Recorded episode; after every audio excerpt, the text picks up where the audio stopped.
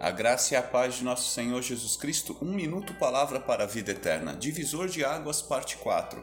Mateus 3, 1. Naqueles dias surgiu João Batista pregando no deserto da Judéia.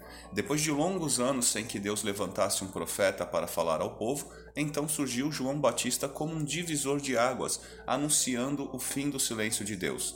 Você lembra de mais algum evento ou tempo que foi uma mudança de jogo ou um ponto de virada na sua vida? Como foi que Deus atuou? Ele enviou uma pessoa, te inspirou a fazer algo, te mostrou uma saída para uma situação? O que, que foi que ele fez?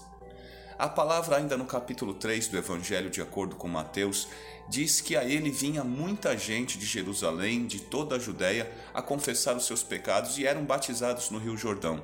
Você lembra de algum tempo ou acontecimento que foi um divisor de águas na sua igreja, bairro, cidade, estado ou nação? Um mover de Deus que teve consequências duradouras e maravilhosas.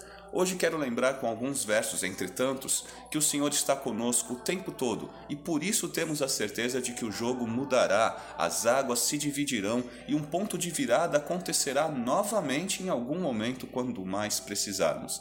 Salmos 33, 20 e 22. Nossa esperança está no Senhor. Ele é o nosso auxílio e a nossa proteção. Nele se alegra o nosso coração, pois confiamos no seu santo nome.